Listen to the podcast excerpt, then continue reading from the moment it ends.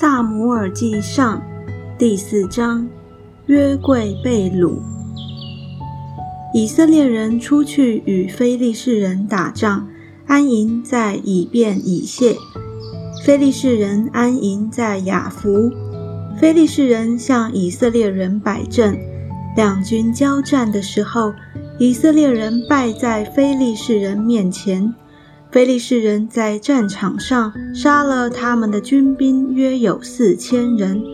百姓回到营里，以色列的长老说：“耶和华今日为何使我们败在非利士人面前呢？我们不如将耶和华的约柜从示罗抬到我们这里来，好在我们中间救我们脱离敌人的手。”于是百姓打发人到示罗。从那里将坐在厄基路伯上万军之耶和华的约柜抬来，以利的两个儿子何弗尼、菲尼哈与神的约柜同来。耶和华的约柜到了营中，以色列众人就大声欢呼，地便震动。非利士人听见欢呼的声音，就说。在希伯来人营里大声欢呼是什么缘故呢？随后就知道耶和华的约柜到了营中，非利士人就惧怕起来，说：“有神到了他们营中。”又说：“我们有祸了，向来不曾有这样的事。我们有祸了，谁能救我们脱离这些大能之神的手呢？”从前在旷野用各样灾殃击打埃及人的，就是这些神。非利士人呐，你们要刚强，要做大丈夫，免得做希伯来人的奴仆，如同他们做你们的奴仆一样。你们要做大丈夫，与他们征战。非利士人和以色列人打仗，以色列人败了，各向各家奔逃。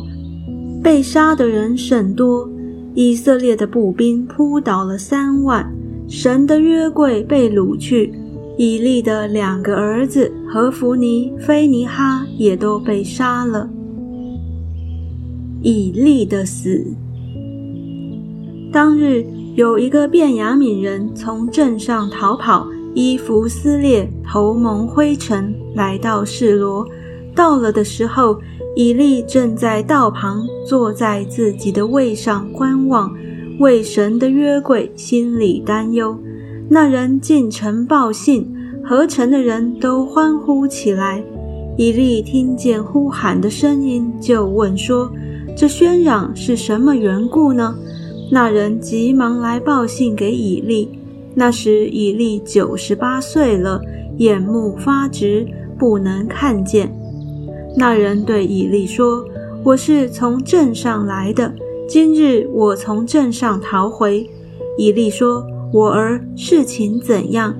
报信的回答说：“以色列人在非利士人面前逃跑，民中被杀的甚多。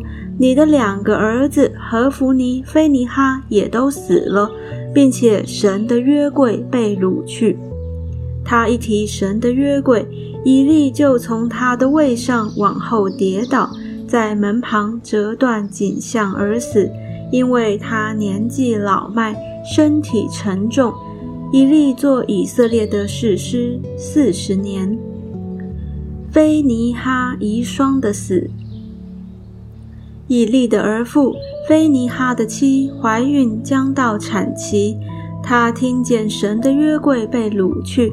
公公和丈夫都死了，就猛然疼痛，取身生产。将要死的时候，旁边站着的妇人对她说：“不要怕，你生了男孩子了。”她却不回答，也不放在心上。她给孩子起名叫以加伯。